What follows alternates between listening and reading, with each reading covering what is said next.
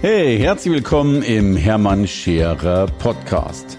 Mein Ziel ist es, Menschen zu Marken zu machen. Und das mache ich entweder auf den Bühnen dieser Erde oder in meiner Fernsehsendung Scherer Daily oder eben hier in diesem Podcast. Weißt du eigentlich, dass Glück und Selbstvertrauen extrem miteinander korrelieren? Und dass du mit dem einen das andere bekommst und mit dem anderen das eine? Aber lass es mich erklären. Die Glücksforschung ist sich mittlerweile einig. Erstmal finde ich es ja schon mal spannend, dass es sowas gibt wie eine Glücksforschung, dass es, dass es sogar ja, Ambitionen gibt. Es gibt den Weltglückstag, 20. März der UNO. Und die UNO hat gesagt, wir dürfen eben nicht nur Bruttoinlandsprodukte messen. Wir dürfen nicht nur messen, wie viel äh, Dinge wir ausstoßen und produzieren, sondern wir müssen auch messen, wie happy sind eigentlich die einzelnen Länder. Äh, der Happiness Index. Denn letztlich geht es ja auch ums Lebensglück und nicht nur darum, wie viel Zeug aus unseren Fabriken rausgeschossen wird. So. Und insofern hat sich natürlich die Weltglücksforschung die Frage gestellt und auch viele Länder dieser Welt die Frage gestellt, was müssen wir eigentlich tun, damit unsere Bürger glücklich werden oder glücklicher werden? Und die Antwort ist mittlerweile klar. Es gibt zwei Arten zum Glück. Ich persönlich nenne sie gern die passive Art und die aktive Art. Die passive Art ist das Glück der Achtsamkeit. Das ist die Dankbarkeit, das ist das Wahrnehmen dessen, was ist, das ist die Erwartungslosigkeit, das ist das Annehmen des Ist-Zustandes. Also genießen, dass wir leben, äh, dankbar sein, dass wir dass es uns gut geht, dass es uns halbwegs gut geht, dass wir einen Sonnenstrahl genießen können, dass wir ähm, vielleicht gerade eine tolle Kap Tasse Cappuccino haben und so weiter. Also das ist für mich das Glück der Achtsamkeit. Achtsam und dankbar und demütig wahrzunehmen, was ist. Erwartungsfrei wahrnehmen, was ist.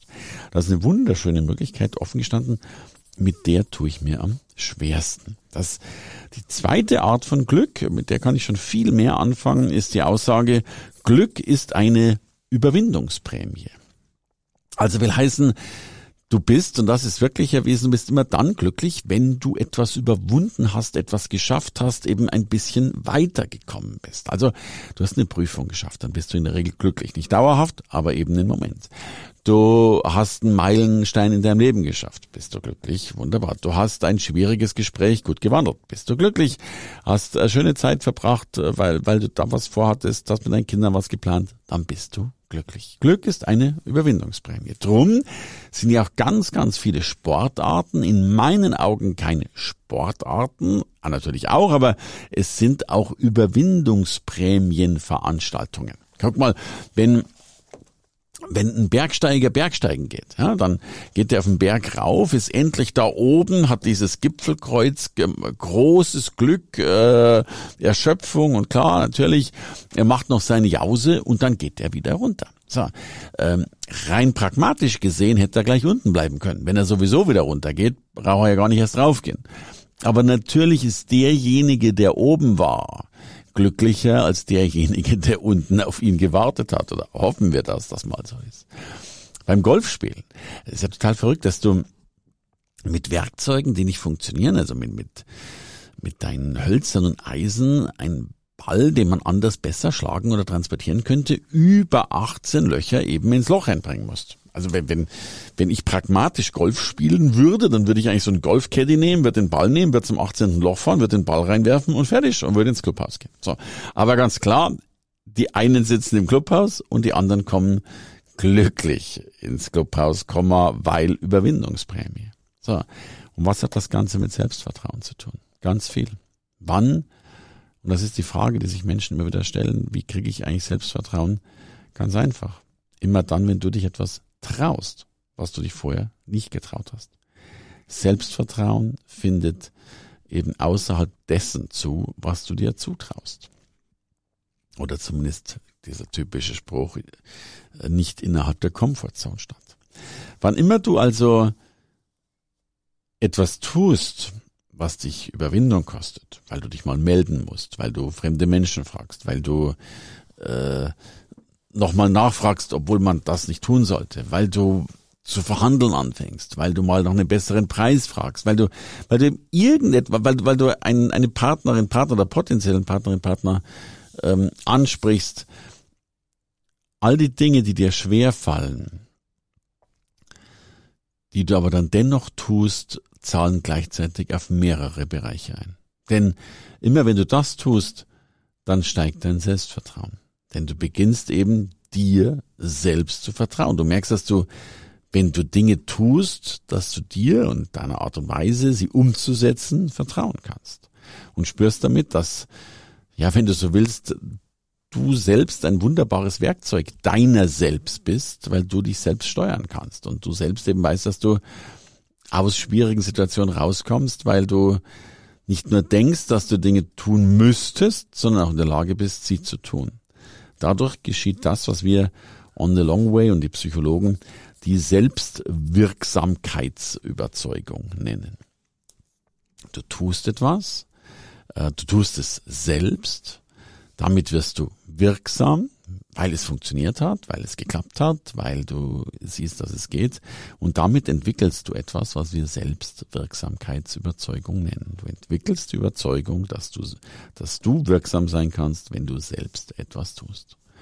Das ist übrigens das größte Geschenk, das wir uns selbst und unseren Kindern tatsächlich geben können, äh, wenn wir es schaffen, die Selbstwirksamkeitsüberzeugung zu entwickeln. So, und jetzt kommt das Schöne dazu. Du beginnst, bekommst damit nicht nur die Überzeugung, du bekommst damit nicht nur Selbstvertrauen, sondern du bekommst, und das ist doch das Allerbeste, auch noch mehr Glück. Denn Glück ist eine Überwindungsprämie und damit hast du dich überwunden, wieder etwas Neues, wieder etwas Wunderbares zu tun. Und jetzt ist meine Frage an dich. Wovor stehst du eigentlich gerade? Was sind so die Dinge, und ich bitte dich mal so eine Art mentale Liste zu machen. Was sind eigentlich diese Dinge, die du eben eigentlich schon immer mal machen wolltest? Was sind so die drei Dinge, die auf deiner Überwindungsprämienliste draufstehen? Und dann ist die nächste Frage, warum stehen die eigentlich auf dieser Liste drauf? Du weißt ja, dass manchmal ganz, ganz große Listen nichts anderes sind als Zwischenspeicher von Träumen. Aber Träume haben nichts auf Zwischenspeichern zu suchen. Träume müssen gelebt werden. Drum spring ins kalte Wasser, mach das, was du bisher nicht getan hast und du wirst eine Vielzahl bekommen. Glück, Selbstvertrauen und natürlich die Selbstwirksamkeitsüberzeugung und nicht zuletzt den Erfolg, das getan zu haben, was du tun wolltest. Also komm, hau mal richtig rein, überzeug dich mal von dir selbst, überrasch dich mal, komm, gib mal Knallgas nach hinten und nach vorn und überhaupt und schick mir mal eine E-Mail, was du schon immer mal tun wolltest oder noch besser, was auch immer du schon mal getan hast. Meine E-Mail ist info at hermannscherer.com oder gib mir ein Like oder eine Social Media Post oder was auch immer. Ich will mal hören, wie es dir so geht. Alles Liebe! Das war der Hermann. Hey, danke fürs Reinhören in den Hermann Scherer Podcast. Mehr Infos gibt es für dich unter www.hermannscherer.com slash bonus. Und ich sage erstmal Danke fürs Zuhören.